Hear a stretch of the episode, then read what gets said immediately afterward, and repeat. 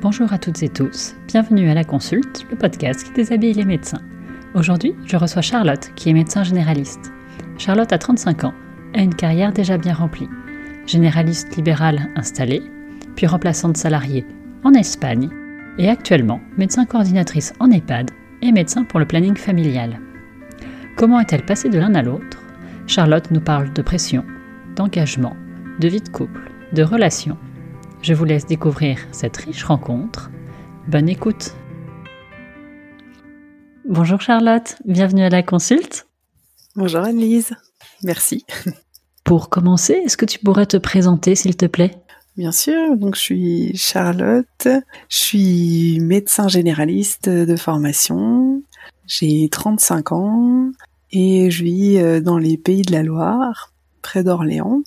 Je suis euh, médecin coordinatrice en EHPAD et euh, je travaille aussi pour l'association du planning familial où je fais des consultes gynéco et des avortements médicamenteux. Je suis mariée, j'ai deux enfants. Voilà. C'est parfait.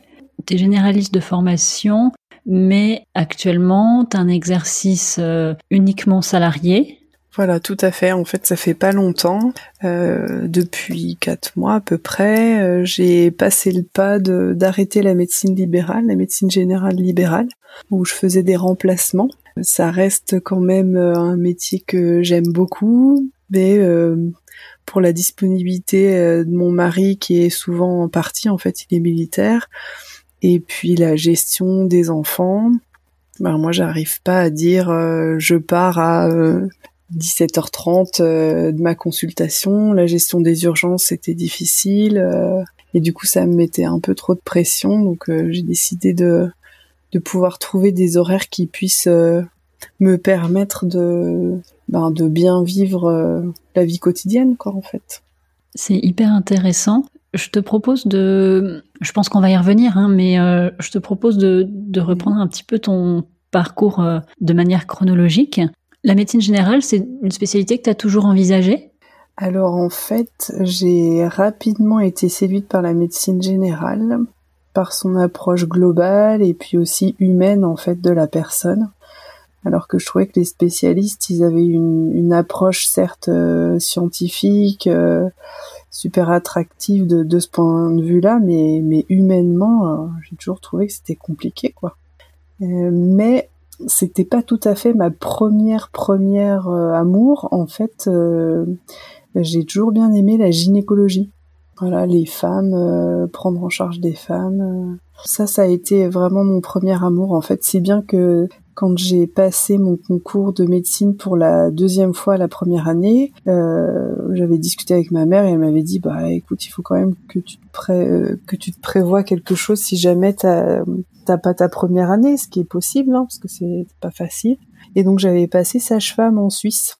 Et donc j'avais bien bossé euh, ce concours-là, qui était des tests psychotechniques. Puis après, fallait préparer un dossier, une lettre de motivation. Donc euh, bon, quand t'as 18 ans, ça te fait réfléchir 5 minutes, quoi. Et euh, j'avais trouvé euh, la sélection et puis le métier, je, le trouvais fort, fort sympathique. Et puis finalement, voilà, au fur et à mesure des, des études, j'ai fait plusieurs stages avant les, la deuxième année de médecine, je suis allée euh, voir des sages-femmes, euh, voir des gynécos, parce que mon oncle était gynéco aussi. Et puis au fur et à mesure des études des médecins généralistes, et en fait, euh, voilà, je me suis dit que sage-femme, c'était un métier qui me plairait beaucoup, mais peut-être que j'aurais pas toutes les réponses que j'avais envie d'avoir. Donc je suis allée au-delà pour, j'ai fait médecine parce que je voulais avoir une autre approche aussi, enfin peut-être plus complète que celle de sage-femme. Et puis, euh, et puis au final, au final, euh, au fur et à mesure de mes études, j'ai fait deux, trois stages en médecine générale et je me suis dit ah ouais, mais c'est ça quoi. Moi, j'ai du mal à choisir entre euh, toutes les, les, les populations, on va dire, la population pédiatrique, population de femmes, population d'hommes, de personnes âgées. Et en fait, la médecine générale, en ça, ça me ça me convenait tout à fait quoi et puis cette approche encore euh, une fois humainement et puis socialement qui était qui est importante quoi prépondérante je dirais C'est l'expérience des, des, stages qui t'a donné envie de faire médecine générale. Du coup, à l'internat, tu as choisi médecine G. Voilà, c'est ça. Enfin voilà, ma mère, elle est médecin généraliste. Autour de nous, on avait plein de médecins généralistes. En fait, c'est un peu devenu comme une évidence au fur et à mesure de mes études, mais mais ça a été révélé par mes stages, quoi. Je pense que c'est surtout ça. Tu avais quand même des exemples euh, dans ta famille, dans tes proches de médecins généralistes qui t'ont un petit peu donné envie. Je pense que bon, c'est c'est comme pour tout, c'est un tout et un petit peu euh, par-ci, un petit peu par-là. Effectivement, euh, ça m'a donné envie par leur expérience, par leur vécu, par voilà. Après, ma maman, elle a rapidement arrêté la médecine générale parce que mon père était libéral dentiste et en fait, ils rentraient tous les deux super tard on était à ce, moment-là, on était trois enfants, enfin c'était compliqué. Donc du coup, elle a trouvé un salariat, elle, dans la médecine de PMI, la protection maternelle infantile.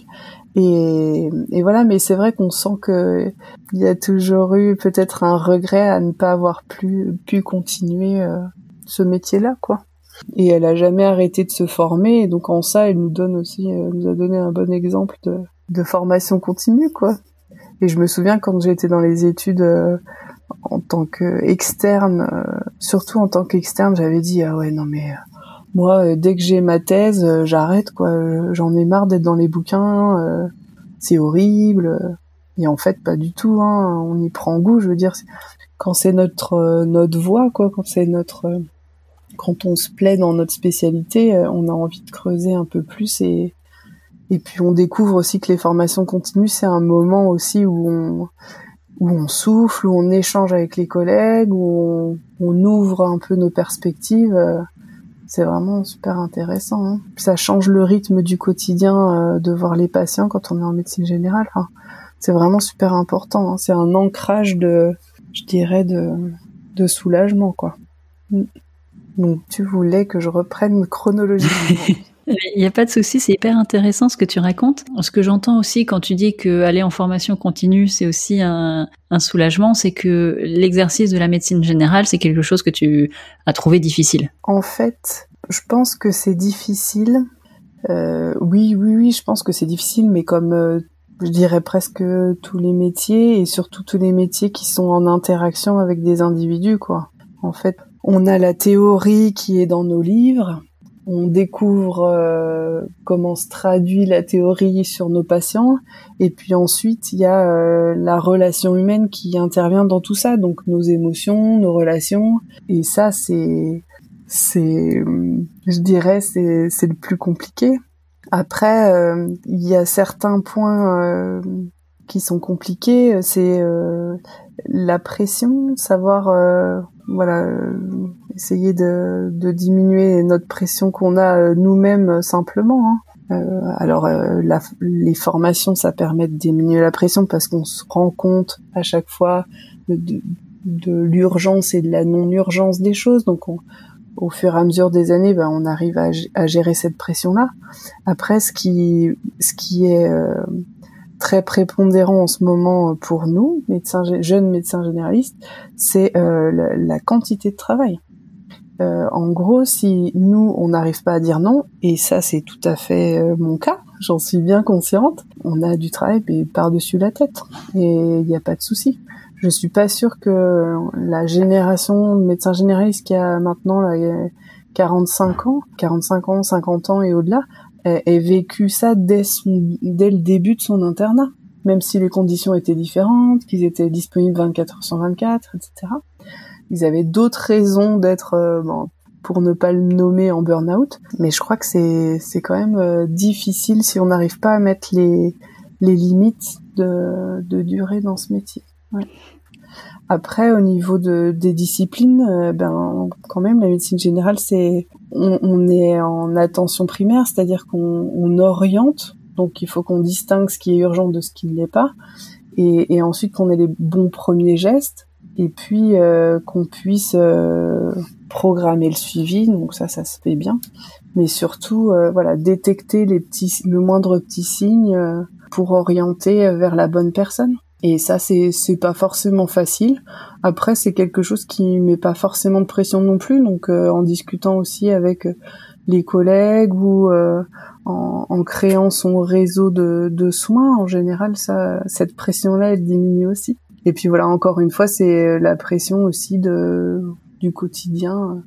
Moi, j'ai l'impression que aujourd'hui, je, je, parle beaucoup de pression, mais il y a aussi des vraiment des, des bons moments, hein, des très bons moments. Mais cette pression du quotidien pour arriver à l'heure, pour euh, faire les devoirs des enfants, enfin voilà, évidemment en tant que femme, mais euh, aussi en tant que que médecin tout simplement, c'est c'est pas évident de d'accomplir tout ça quoi. On a envie de faire bien dans la vie. T'as parlé de burn-out, tu t'es retrouvé en burn-out toi?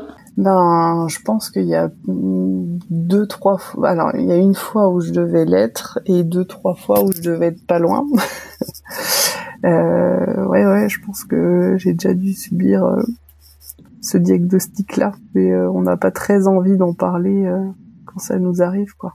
Alors, on va, on va reprendre la, la chronologie, si tu veux bien. Tu termines ton internat, et alors après l'internat, tu t'installes, c'est ça? Voilà, en fait, euh, donc comme euh, pendant mes études de, l'internat, j'ai toujours euh, eu envie. Enfin, mon, mon, projet, vraiment, ce qui m'a tenu à cœur pendant tout mon internat, c'était de m'installer dès, dès que j'avais fini mon internat. En fait, je voyais pas l'intérêt de remplacer, c'est-à-dire de ne pas connaître les gens ou de ne pas les connaître aussi bien que si j'étais leur médecin généraliste. Euh, donc dès que j'ai fini l'internat, j'étais euh, enceinte de mon deuxième euh, enfant.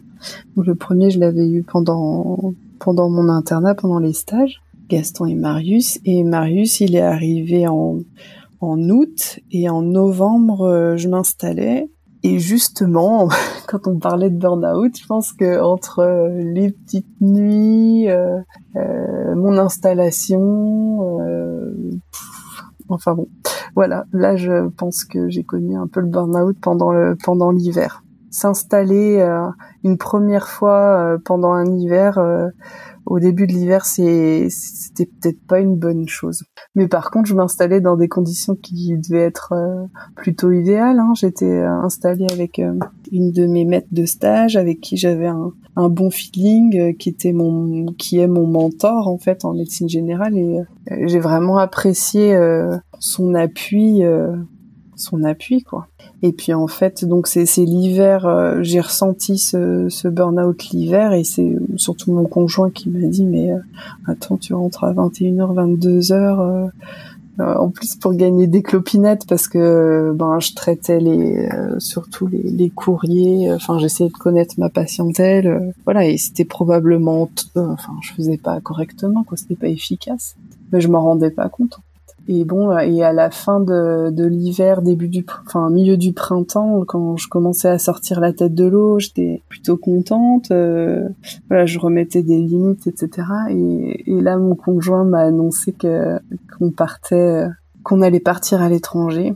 Euh, il m'a annoncé la perspective d'un départ à l'étranger parce que lui n'en pouvait plus non plus euh, son boulot ici en France et euh, il m'a dit oh, j'ai besoin de souffler, etc. Donc au début, ben, j'ai dit bah moi c'est peut-être pas tout à fait le bon timing quoi. Je viens de m'installer, je commence à souffler. Franchement, euh, j'ai pas très envie de partir quoi.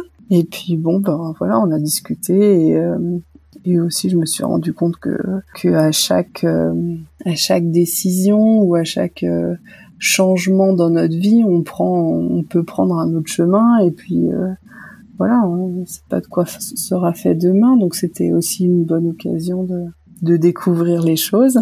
Et donc euh, après être passé euh, en me disant qu'on allait aller aux États-Unis ou en Belgique, euh, parce que dans les trois destinations qu'on avait, on avait États-Unis, Belgique et Espagne, et qu'Espagne je parlais pas du tout espagnol, je parlais allemand et anglais. Bon bah finalement on nous a gentiment dit que ce sera en Espagne, et finalement c'est une très bonne conclusion. Parce qu'avec des enfants en bas âge, c'était, c'était super cette expérience en Espagne.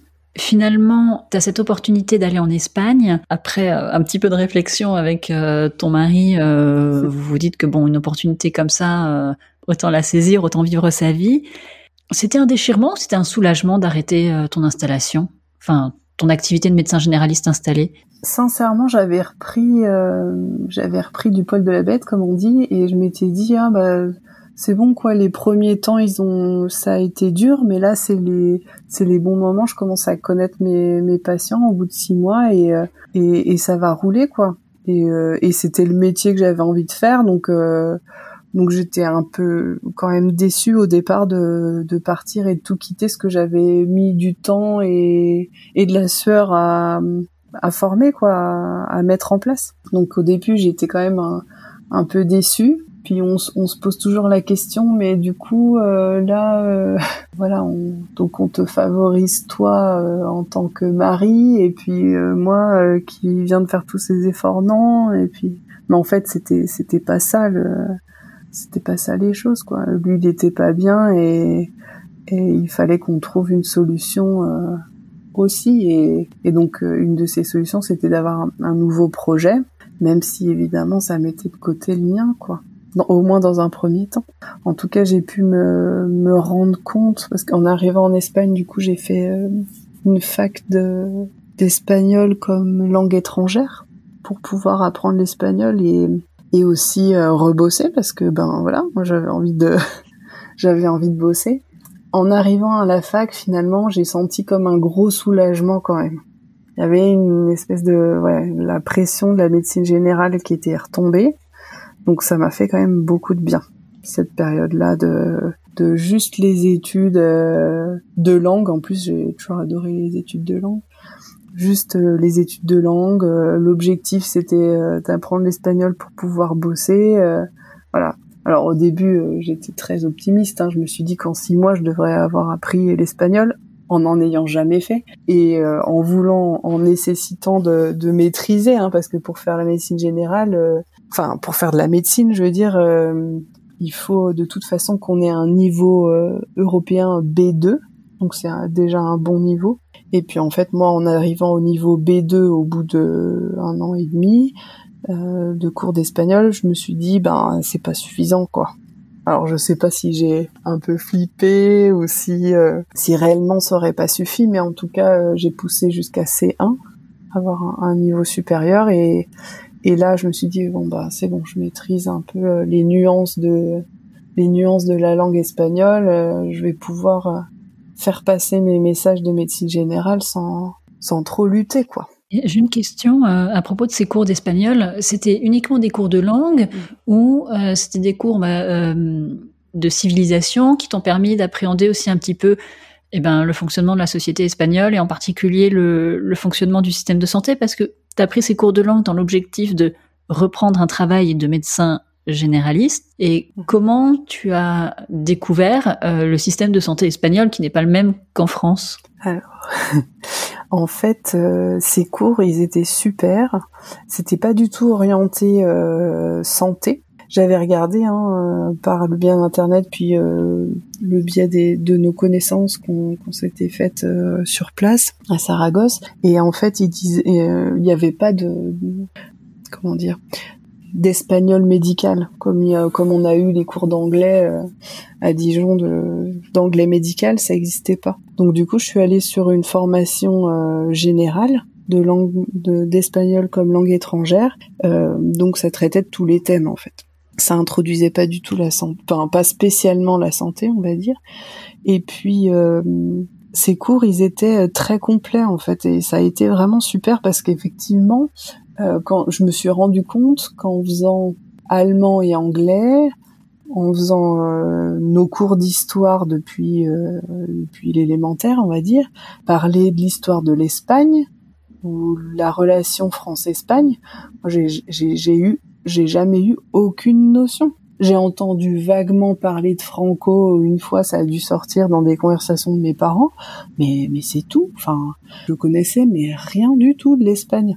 Et c'était assez bizarre parce que euh, dans la construction de l'Europe, euh, etc., c'est vrai qu'on n'en a jamais parlé. Alors que euh, l'Allemagne, l'Angleterre, euh, peut-être même de l'Italie, on en a, on parle plus de l'Italie que de l'Espagne dans les cours généraux, quoi. Donc tu as découvert l'espagnol et l'Espagne. Voilà, c'est ça. Donc il y avait la civilisation, il y avait, on faisait même des visites, enfin voilà, de musées, de d'endroits qui ont qui avaient des euh, des significations euh, historiques ou euh, locaux régionales particulières c'était vraiment en particulier, pardon, c'était vraiment vraiment très intéressant. Il n'y avait pas que la langue, quoi. Il y avait la langue, l'expression écrite, et puis surtout, euh, ce qui était génial, c'est qu'en vivant dans le pays, l'expression orale et, et l'interaction, enfin, ça, ça, ça n'a pas de prix, quoi. On voit un but à tout ce qu'on fait, tout ce qu'on apprend, quoi. Ça s'est passé comment? Ma connaissance, c'est ça. Ma connaissance du, du système de santé alors, je dirais que ça a été petit à petit. En, premier, quand on arrive, c'est pas comme euh, en France. Ça dépend des des comunidades, donc des départements. La santé est dans chaque département, dépend de chaque euh, département, si vous voulez. Et euh, je l'ai appris parce qu'en arrivant à Saragosse, on devait s'inscrire.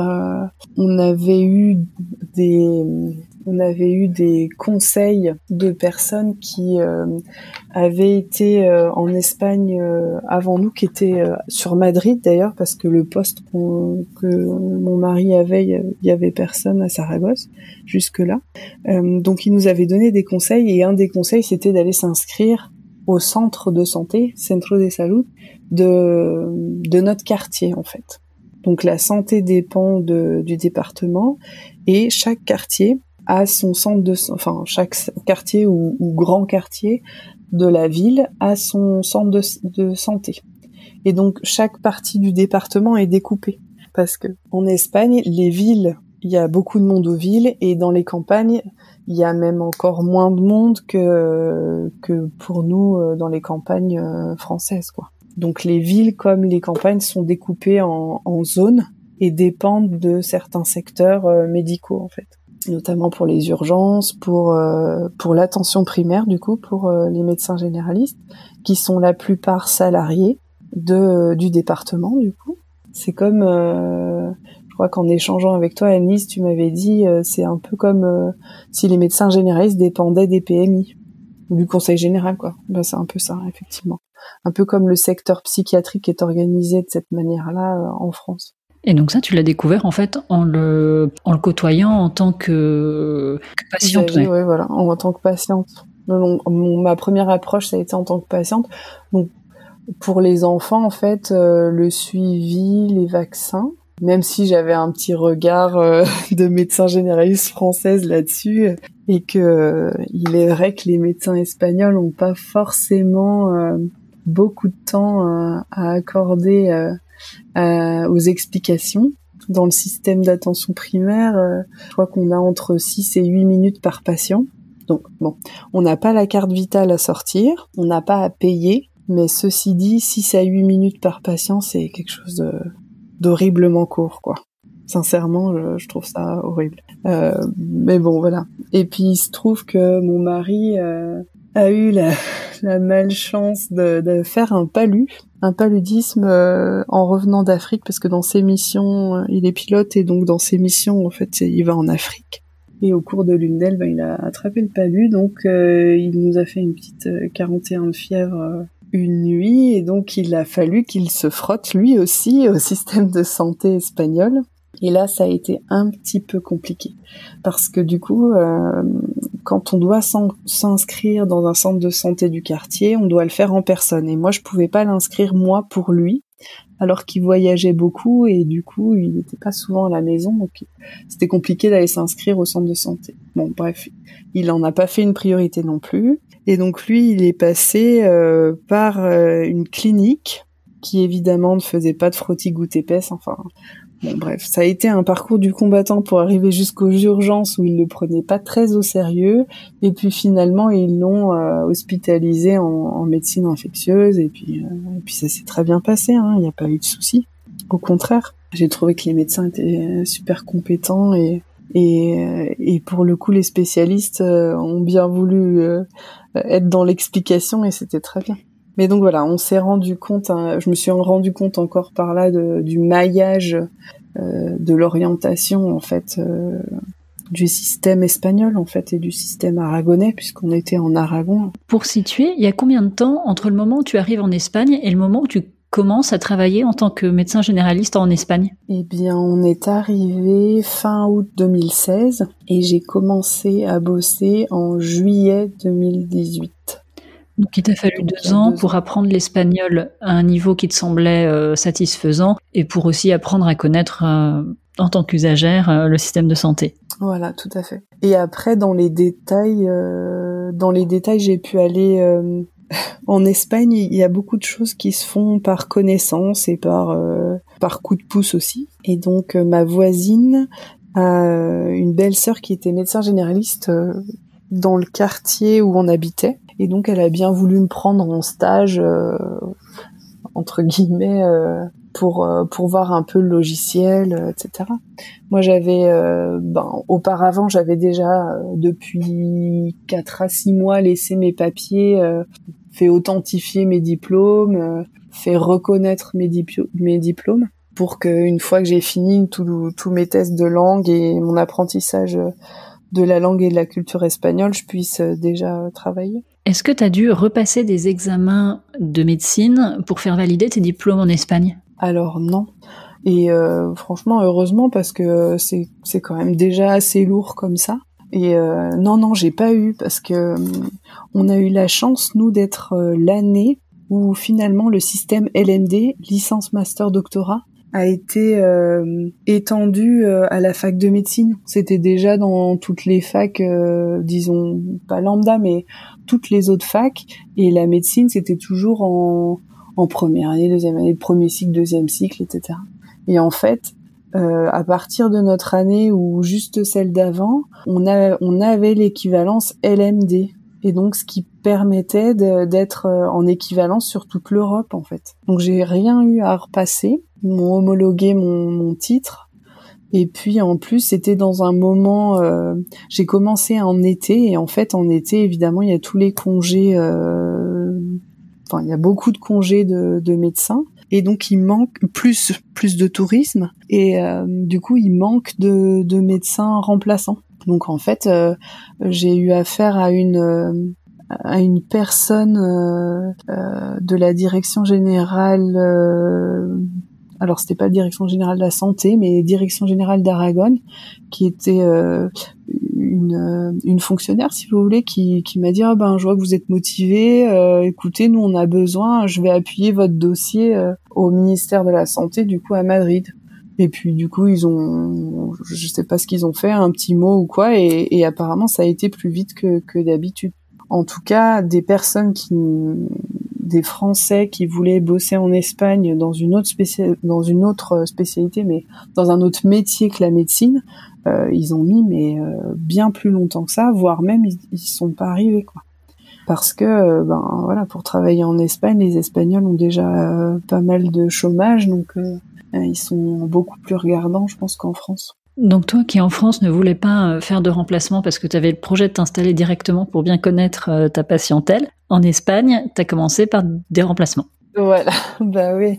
En fait, euh, ce que j'avais clair dans, en tête en, arrivant en Espagne, c'est que je voulais pas de comptabilité qui était dépendante de la fiscalité une, autre spécialité, voilà, la fiscalité de l'Espagne. Je me suis dit, ah, c'est, enfin, je m'en faisais toute une montagne. Je me suis dit, mais c'est pas possible, quoi. Je veux pas me remettre dans la compta avec des lois que je connais encore pas. Enfin, et puis euh, finalement que on m'impose entre guillemets des horaires, ça faisait des choses en moins euh, à m'occuper, enfin moi, quoi. Je m'étais dit, je vais m'occuper de la langue des patients et et d'être concentré là-dessus. Ce sera bien mieux, quoi et d'avoir le, le, salaire qui correspond, qui tombe à la fin du mois et à déclarer, ce sera aussi plus facile, quoi. Je me suis dit surtout ça. Et puis ce qui est bizarre aussi en, Espagne, ça a pas du tout, c'est pas du tout rentré en, compte euh, chez moi au départ parce que je me rendais pas compte et que j'avais vraiment fait ce choix d'aller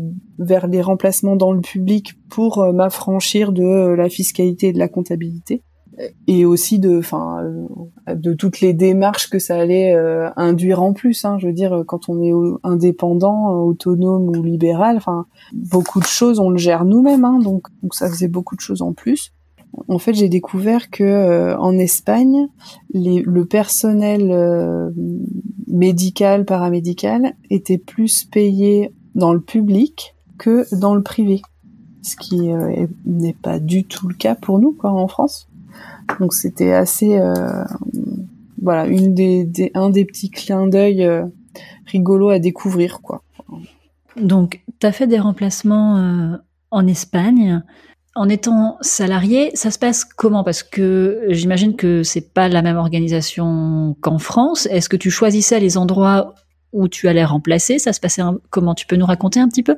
Oui, bien sûr. En fait, euh, donc c'est comme euh, si on s'inscrivait à Pôle Emploi parce qu'on a envie de travailler. Donc on est dans une bourse du travail de la santé en tant que euh, sa spécialité, donc médecine générale. Et là, moi, j'avais, euh, enfin, on demande quand on s'inscrit à déclarer tous nos articles euh, qu'on a écrits, à déclarer toutes nos années dans le public, dans le public espagnol qu'on a travaillé. Enfin, voilà, pour gagner des points. Et en fonction de l'avancement euh, dans cette liste de la bourse de travail, on peut choisir ou non euh, l'endroit où on va. En tout cas, en théorie, à chaque fois, on nous propose des choses et on, peut toujours dire non. Hein, je veux dire, euh, on a quand même le dernier mot. Par contre, on n'aura pas l'endroit rêvé dès la, la première fois.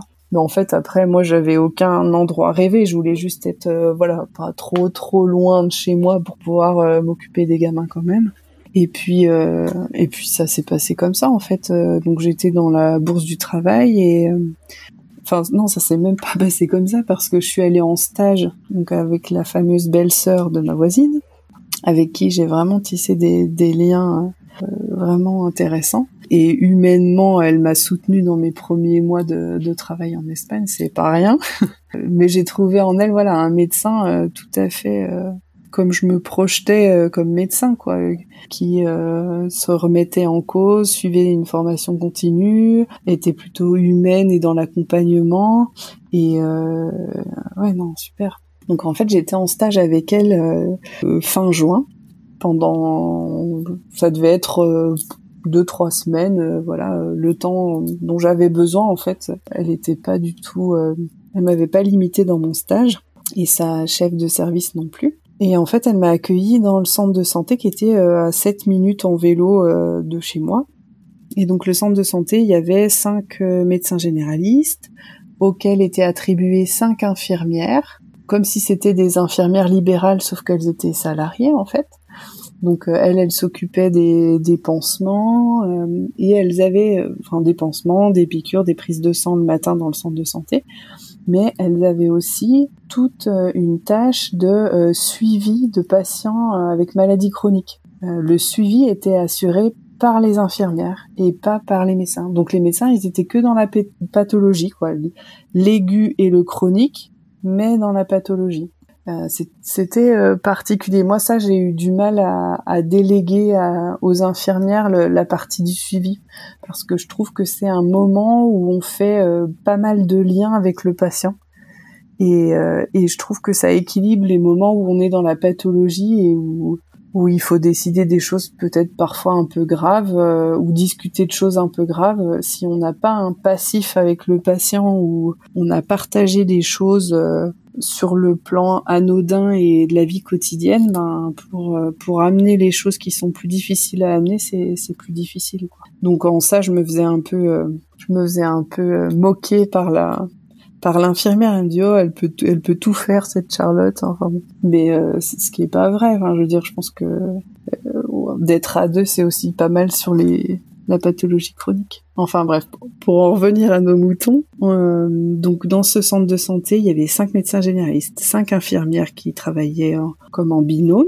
Il y avait une pédiatre avec une infirmière qui était aussi pour elle, deux ou trois secrétaires qui accueillaient les personnes euh, à leur arrivée en bas. Et puis euh, on avait un côté qui accueillait aussi euh, deux fois dans la semaine un, un ou deux psychiatres et puis des psychologues. Donc c'était en organisant un petit centre de santé comme ça. Et tout ça pour dire que j'étais donc avec une des médecins généralistes qui était alors en fait il y a il y a des statuts que j'ai pas encore euh, bien bien compris. Dans, dans un centre de santé publique, on a un médecin qui est on a des médecins qui sont titulaires. Souvent, ils sont plutôt âgés en ville Ça veut dire que ils ont eu beaucoup de points en fait, et ils ont choisi un centre de santé parce qu'ils ont eu beaucoup de points en ville qui sont parfois, je dis bien parfois, en fonction de leur localisation un peu plus tranquille. Et puis il y a des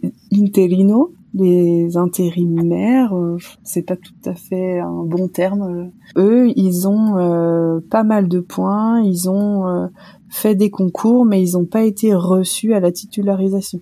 Et puis ensuite, il y a les euh, substitutos, les remplaçants. Et donc les remplaçants, ils ont pas forcément, ils ont jamais passé de concours pour la titularisation et ils peuvent avoir quelques points, mais euh, mais ils sont pas interino non plus.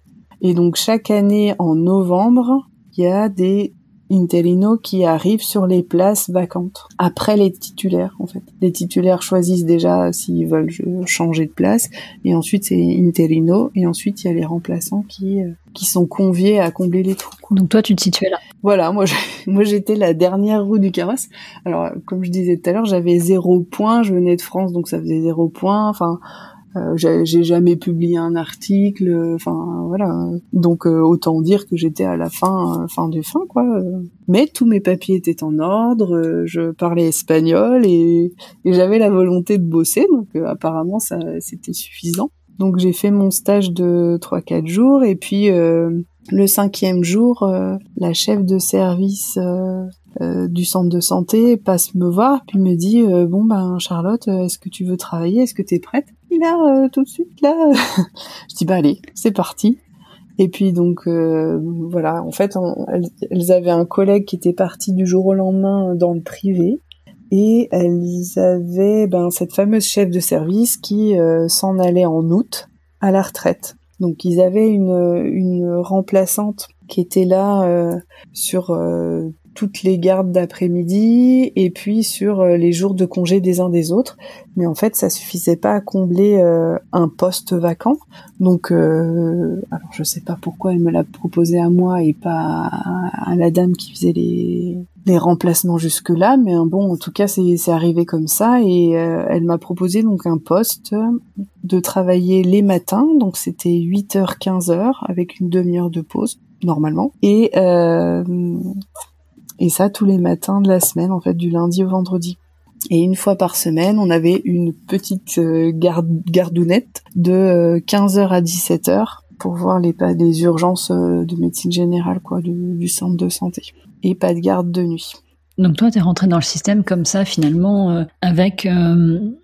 grâce à la belle-sœur de cette voisine qui t'a fait rentrer dans son centre de santé, en fait. Voilà. En fait, initialement, c'était, moi, je le prenais pas vraiment comme un, enfin, je pensais pas que j'allais pouvoir travailler dans ce centre de santé. J'ai été vraiment pour euh, voir le, logiciel, les connexions, me rendre compte euh, du réseau euh, de spécialistes, comment est-ce qu'on orientait, etc. Quoi, voir en concret. Et puis en fait, ça m'est tombé dessus comme ça. Mais au final, c'était, enfin, ça, ça s'est très bien tombé, quoi. Je veux dire, j'aurais pas pu souhaiter mieux, quoi. Je pense. En plus, euh, donc cette médecin qui était là pour me montrer les choses dès le début et volontaire, en fait, elle était, elle, est restée euh, tout le temps que j'étais euh, remplaçante jusqu'en novembre de cette année-là. Donc, elle, on a fait trois mois ensemble. C'était, c'était très bien, quoi. C'était très bien. Parce que bon, il y a eu des petites coups durs et des et des jalousies un peu bizarres, quoi voilà, cette dame qui faisait les remplacements avant, moi je me suis pas rendu compte que je entre guillemets je lui piquais une opportunité. Et donc il y a eu pas mal de jalousie pendant un grand moment quoi de, la part de cette dame. Et puis euh, et puis il y a un des médecins euh, qui était un peu particulier et, et qui savait me me mettre mal à l'aise quand euh, il y avait des choses qui se passaient et qu'elles se passaient pas parfaitement. Mais comme en, en médecine générale à chaque fois. Rien n'est à 100% assuré, euh, ni dans notre diagnostic, ni dans notre prise en charge. Mais c'est en se remettant en cause qu'on arrive à, avancer, quoi. Et lui, il n'était pas tout à fait dans cet esprit. Donc euh, c'était bien d'avoir un, soutien d'une des médecins en place. Donc en fait, j'ai travaillé. Euh, d'abord, mon contrat, il était deux mois, donc des matins. Et puis ensuite, ils étaient apparemment plutôt contents de moi, donc ils ont renouvelé un mois. Donc j'ai travaillé trois mois là et ensuite je suis restée pendant plusieurs mois jusqu'en mars à faire des, des remplacements des jours ponctuels des uns des autres qui étaient en vacances après quand j'avais plus le contrat de, de tous les matins. Et donc c'était encore mieux, je dirais, pour gérer la pression et le quotidien et mon mari qui était toujours un peu parti. Euh, c'était pas mal. C'était un rythme qui te convenait bien. Ouais, voilà. Sauf que est arrivé euh, janvier. Ah oui, dans, dans mes remplacements, du coup, je faisais des remplacements aussi de pédiatrie. Parce que les remplaçants en médecine générale, il y en avait beaucoup qui aimaient pas trop gérer la pédiatrie. En fait, les centres de santé en ville, il y avait des, des médecins généralistes et des pédiatres, mais en campagne, euh, c'est un peu comme en France, il manque de pédiatres. Et donc du coup, en campagne, c'était surtout euh, les médecins généralistes qui euh, qui assuraient au moins les gardes. Du tout venant et donc il y avait de la pédiatrie sauf qu'en fait comme la plupart du temps elle est elle est elle est elle revient au pédiatre et, pourquoi pas et ben ils étaient pas très à l'aise pendant les gardes c'est ça qui était un peu compliqué et donc du coup, moi, j'arrivais, enfin, en médecine générale, on fait beaucoup de pédiatrie euh, de base, quoi. Donc, euh, donc il n'y avait pas de souci. J'avais, euh, j'avais demandé à, à faire, à faire un remplacement de pédiatrie, puis ça s'est bien passé. Donc il m'avait rappelé, il m'avait rappelé plusieurs fois sur sur ces postes-là. Et en janvier, du coup, il se passe quoi? Et en janvier, en fait, euh, ben janvier, février, c'est le début de l'année, et tous les médecins euh, généralistes et pédiatres avaient euh, posé leurs vacances, en fait. donc du coup, avant mars, mi-mars, j'ai j'ai pas eu beaucoup de remplacements, donc ben c'était un peu frustrant, quoi. Je m'ennuyais, je voulais bosser. Donc à un moment donné, ben, je me suis remise dans la bourse du travail et est sorti un, un poste mais qui commençait le jour de, du premier jour de mes vacances avec mes enfants et mon mari qui sont partis tout seuls. Donc ils ont pas pas trop apprécié, mais euh, franchement c'était c'était important pour moi de bosser quoi. Donc du coup ben j'ai accepté euh, de travailler en donc là c'était en campagne avec des gardes de nuit et un poste du coup pareil euh, indéfini. En fait, c'était un, un médecin généraliste qui avait des problèmes de santé. Du coup, il avait fait un recours pour euh, travailler plus près de chez lui et moins d'heures euh, que habituellement. Et donc, il avait été retiré de ce poste. Et donc, ce poste était vacant au moins jusqu'en novembre. Donc là, on était déjà en 2019. Et donc, a priori, c'était pour euh, plusieurs mois. Euh, voilà. Donc en arrivant, j'avais été très franche. J'avais dit, bah écoutez, euh, moi, je m'en vais en août. C'était l'année où on devait s'en aller. je reste avec plaisir jusqu'au fin juillet, mais je peux pas je peux pas vous promettre plus longtemps. Puis il m'avait dit, bah écoutez, au moins vous nous dépannez, on, trouvera quelqu'un d'autre entre temps. Quand tu as pris ce poste de remplacement en janvier qui potentiellement pouvait aller jusqu'à novembre, toi tu savais qu'en août tu repartais parce que ton mari était à nouveau muté en France, c'est ça? Tout à fait. Tout à fait. On a essayé d'avoir une quatrième année et ça nous a été refusé. Donc du coup, on savait qu'on allait, euh, en fait, même dès février, je crois, on savait qu'on allait retourner en France. Tu peux me parler du retour en France? Comment ça s'est passé pour toi au niveau boulot? Alors en fait, euh, dès février, bon, euh, mon expérience en Espagne, ça, ça m'a bien fait miroiter que, enfin pas miroiter, me rendre compte que j'avais envie de bosser quoi. La médecine générale, c'est c'est mon métier et et que ben qu'on soit dans un pays n'importe où, voilà, je chercherai toujours à travailler. Je pense que ça c'est sûr donc du coup, en février, quand on a su qu'on rentrait, j'ai euh, écrit des mails, notamment à ma mon ex enfin collaboratrice, mes derniers maîtres de stage en passe donc en pendant l'internat euh, le dernier stage en médecine générale, ça s'appelle un ça se passe. Donc on est on est en, en autonomie et, et euh, j'ai repris contact avec mes maîtres de stage et puis aussi au planning familial parce que j'avais fait un stage et ensuite j'avais commencé à travailler au planning familial et ça m'avait beaucoup plu euh, l'ambiance de l'équipe euh, et puis travailler auprès des femmes, c'était un super super poste quoi que j'avais envie de retrouver mais que j'étais pas sûre de retrouver évidemment. Et donc en février, j'ai retrouvé finalement où on habitait avant, dans une maison de santé pluridisciplinaire. Ils m'ont proposé de venir faire des remplacements fixes. voilà, ils m'ont demandé qu'est-ce que j'en attendais, si, si j'avais envie de, de m'installer réellement ou si c'était des remplacements. J'avais dit ben non, écoutez, euh, mon mari, j'en sais rien, euh, comment comment on va pouvoir rester. Euh, et puis dans un premier temps, je voudrais m'adapter, quoi. Donc simplement faire des remplacements fixes. Donc j'ai recommencé à faire des remplacements en France, en maison de santé, en semi-rural, en médecine générale, deux jours par semaine. Et puis euh, j'avais euh, finalement au planning familial, j'ai euh, remplacé ma collègue qui m'avait remplacé en, en, rural sur une demi-journée. Et puis ils ont créé un poste parce qu'il y avait des budgets pour. Et donc j'ai augmenté mon temps à deux demi-journées par semaine et j'ai fait des IVG médicamenteuses en plus. Donc, quand tu rentres en France, tu as ces deux postes-là, on va, on va dire ça comme ça, le remplacement fixe dans une maison de santé et ce temps au planning familial. Et alors, le poste de médecin court en EHPAD, il est venu comment? Alors, euh, donc là, on était en 2019. En, en mars 2020, donc débarque euh, le Covid. Et pendant les premiers temps du Covid, en médecine générale, on voyait euh, pas beaucoup de personnes. Et puis on entendait parler de nos collègues euh, à Strasbourg, euh, dans l'est, là, euh, qui qui en chiaient pas mal et qui avaient beaucoup de boulot, beaucoup de de, de considération vis-à-vis du Covid, des soins palliatifs, etc. Et donc du coup, j'ouvrais régulièrement mes mails pour mettre à jour, etc.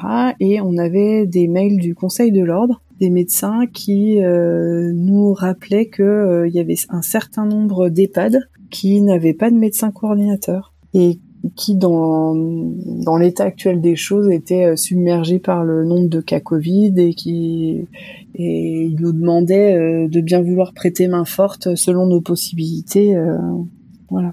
Donc j'ai contacté le Conseil de l'ordre, puis l'ARS, qui nous ont orientés vers un, un certain nombre de d'EHPAD qui n'avaient pas de médecin coordinateur. Et finalement, on s'est retrouvé deux médecins généralistes à aider dans une EHPAD en plein milieu de la Beauce.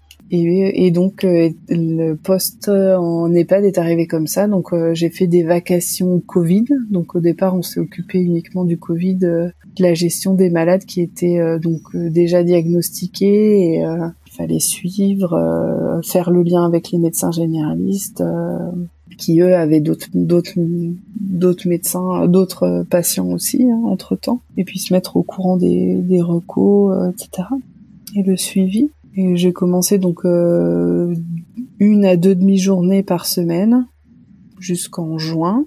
Et puis à partir de juillet, j'ai accepté une vacation euh, d'une journée par semaine de manière fixe et puis, euh, et puis est arrivé le mois de septembre. Et le mois de septembre, j'avais accepté euh, trois semaines de remplacement d'un des, médecins généralistes qui était euh, dans la maison de santé pluridisciplinaire. Et en fait, ce collègue, il a une, une, grosse patientèle. C'est plutôt des personnes assez âgées. Et il fait des horaires d'un homme célibataire, quoi. Et en fait, j'ai vraiment j'ai eu, j'ai ressenti beaucoup de pression. On avait une nouvelle secrétaire à ce moment-là, donc euh, ça aidait pas forcément dans l'organisation non plus. Et euh, j'ai dit ah ouais non mais c'est trop quoi, j'arrive pas. Euh, mon mari était pas là pendant trois semaines en plus de ça, donc j'ai un peu saturé toutes les choses quoi. Et je me suis dit ben non c'est pas possible quoi. Enfin si moi j'arrive pas à dire non, je me connais, et, euh, et en plus euh, je ressens trop de pression, ça sert à rien de, de vivre euh, son métier et son quotidien comme ça quoi. Et donc du coup j'ai bien réfléchi parce que mon mari m'a aussi bien fait refléter qu'il voulait pas que je prenne cette décision que pour, enfin, enfin que c'était pas lui qui demandait ça, et, euh, effectivement, c'est pas lui qui demande ça, même si ça découle de ses absences. Euh, mais n'empêche que ben moi j'ai envie de, travailler et plutôt dans l'optique de la médecine générale et en même temps d'être là pour mes enfants, quoi. En l'absence aussi de mon mari, ben, évidemment, et de vivre un peu correctement, quoi. Donc euh, j'ai discuté avec euh, la directrice de l'EHPAD qui me faisait quand même pas mal de pieds pour euh, venir plus souvent, etc. Et, et donc il n'y a pas eu de souci pour que je vienne faire un, un mi-temps. Donc finalement je travaille en EHPAD comme médecin coordinatrice à mi-temps et j'ai deux demi-journées au planning familial. Donc passer de trois endroits où je travaillais, la médecine générale libérale en remplacement, le planning familial et l'EHPAD à deux endroits et en plus avoir un, un salariat seulement à, enfin à mi-temps, donc ça me fait un, un 70%. Euh, franchement, c'est c'est c'est très bien. Je trouve ça hyper intéressant euh, ce processus qui t'a amené à faire ces choix de carrière. D'un côté, un exercice libéral que tu adores manifestement, mais qui est euh, très difficile, très prenant parce que euh, t'arrives pas à, dire non. Ce côté euh, articuler une vie professionnelle et une vie personnelle, avoir une vie de famille enrichissante, euh, faire des concessions, euh, des compromis avec son conjoint qui euh, a aussi un travail avec les contraintes liées à son travail, finalement pour aboutir à, à changer ton ton mode d'exercice par rapport à ton projet initial qui était vraiment l'installation en médecine générale libérale, je, je, je trouve ce processus très très intéressant et très inspirant en fait. Et est-ce que tu arrives à t'épanouir dans ce rôle de médecin coordinateur qui n'est plus du tout le même que ce que tu faisais en médecine générale euh, en ville, en libéral? Alors, m'épanouir, je pense que c'est encore un peu euh, un peu tôt pour le dire. Moi, je, je doute pas que je vais m'épanouir dans ce dans ce rôle, dans ce métier-là. Simplement, c'est vrai que la gestion du Covid euh, qui va, qui revient. Euh, en gros, nous, on a eu quand même euh, deux vagues, plusieurs dépistages massifs, et puis organiser la vaccination. Tout ça, en voilà, dans la première année de rôle de médecin coordinateur sans avoir la formation. Je pense que dire que je suis épanouie aujourd'hui, c'est c'est compliqué. En tout cas, ce que je sais, c'est que j'ai trouvé euh, beaucoup euh, de choses dans ce métier que j'apprécie vraiment. Euh, déjà travailler avec les personnes âgées, ça c'est quelque chose que j'ai depuis longtemps en fait en moi et je m'étais simplement dit que ce serait après. Que évidemment en médecine générale j'ai toujours adoré travailler avec les médecins, les personnes âgées.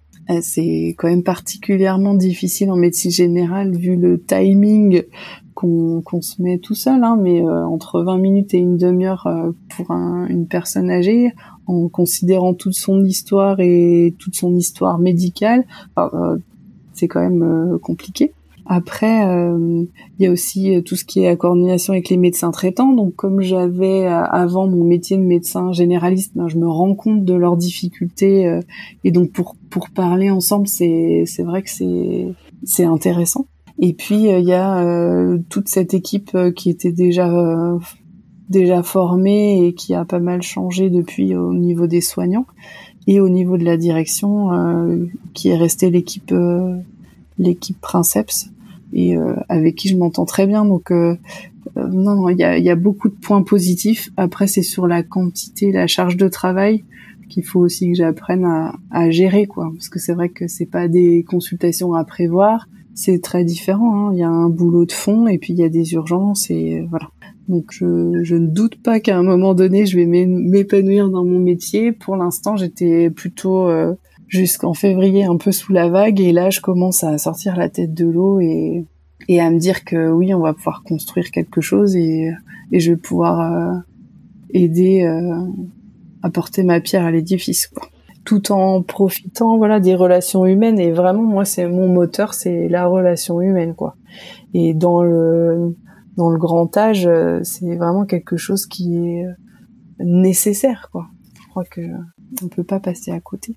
Parce que le temps passe et que j'aimerais quand même euh, qu'on en parle un petit peu. Travailler au planning familial c'est quelque chose d'important pour toi? C'est un engagement de travailler au planning familial? Alors initialement moi je suis Enfin, je me savais pas féministe et, euh, et j'ai depuis mon internat en fait j'ai toujours voulu travailler dans un centre euh, de planification c'est-à-dire pas forcément une association féministe, pardon, mais le centre de planification euh, qui euh, est en interaction avec les jeunes, euh, promeut la contraception, fait les, les, les, consultations gynéco de base, etc.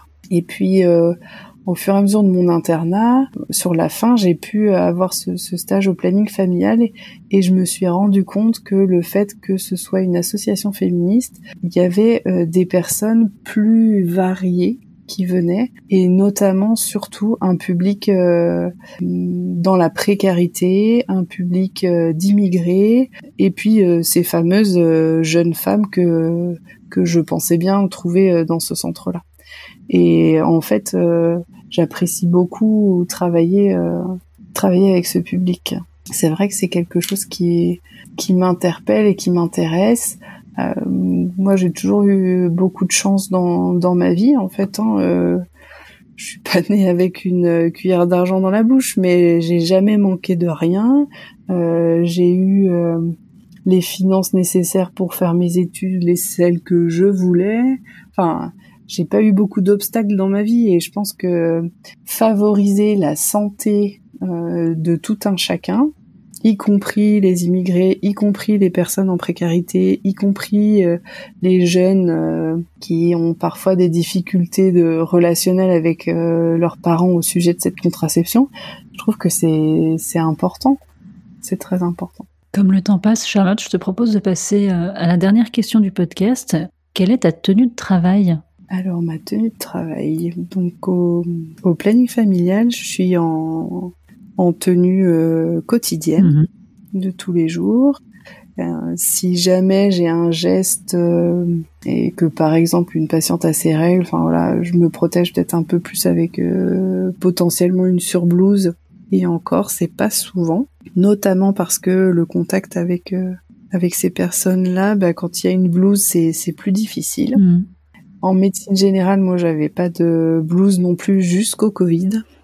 Et, euh, et quand même, euh, notre notre rôle, euh, enfin, on est quand même dans les soins, on est quand même dans l'interaction avec ben, des bactéries, des virus, et, et finalement, avoir une blouse, c'est aussi se protéger soi, la famille. Donc, j'avais trouvé des blouses de couleur, histoire de mettre, voilà, un petit une petite note de gaieté quand même et, pas être euh, très austère. Mais, euh, mais voilà, je pense que finalement, j'aurais peut-être gardé ma blouse en médecine générale. Et puis euh, en EHPAD, en fait, j'ai une blouse pour plusieurs raisons. Encore une fois, celle de des infections, parce que même si mon rôle est plutôt administratif et, et d'encadrement des soins, j'ai aussi euh, régulièrement des des contacts avec les patients. Je vais dans les chambres, je les ausculte parce que il y a une petite urgence et que le médecin généraliste il est pas présent dans les murs ce jour-là, il vient seulement le lendemain ou le surlendemain. Donc euh, je participe quand même aux soins. Et, euh, et donc en ça, je pense que c'est important d'avoir la blouse pour, ben voilà, encore une fois, se, protéger des des crachats, des des éjections, des projections, enfin mmh. voilà. Et puis, il y a aussi euh, l'identification. Le poste de médecin coordinateur, euh, si je ne me trompe pas, ça date des années 2005-2008, donc c'est pas très vieux. Et dans l'esprit des des personnes qui rentrent en EHPAD, des résidents, mais aussi des familles, ils savent pas bien pas bien ce que c'est, ce que ça représente, etc. Et puis les soignants, euh, là où j'étais, ils n'avaient pas forcément de, de coordinateur, euh, coordinateur coordinatrice depuis euh, cinq ans. Donc je me disais que d'avoir une blouse, ça m'identifiait en tant que aussi personnel soignant dans leur équipe. Donc je, je porte euh, la blouse, voilà, une blouse blanche en fait. Après c'est c'est euh, comment dire la, la, directrice financière qui m'a demandé ce que je voulais comme blouse, hein. mais euh, il restait pas beaucoup de couleurs. Hein. Toutes les soignantes elles avaient eu leur couleur, donc euh, bon je dis bon blanc, écoutez c'est c'est neutre. Après j'y ajoute mon petit sourire sous mon masque, mais C'est hyper intéressant, je trouve, cette réflexion à propos de la signification de la blouse. Je te propose qu'on s'arrête là, Charlotte. Merci infiniment d'avoir partagé euh, ton expérience et ton parcours avec nous. Ben, merci, Alice. Voilà, l'épisode est terminé et j'espère qu'il vous a plu. N'hésitez pas à me faire part de vos commentaires et de vos suggestions d'invités sur mon compte Instagram podcast la consulte tout attaché. Si le podcast vous plaît, je vous serai très reconnaissante d'en parler autour de vous et de laisser une note 5 étoiles et un commentaire sur votre appli de podcast.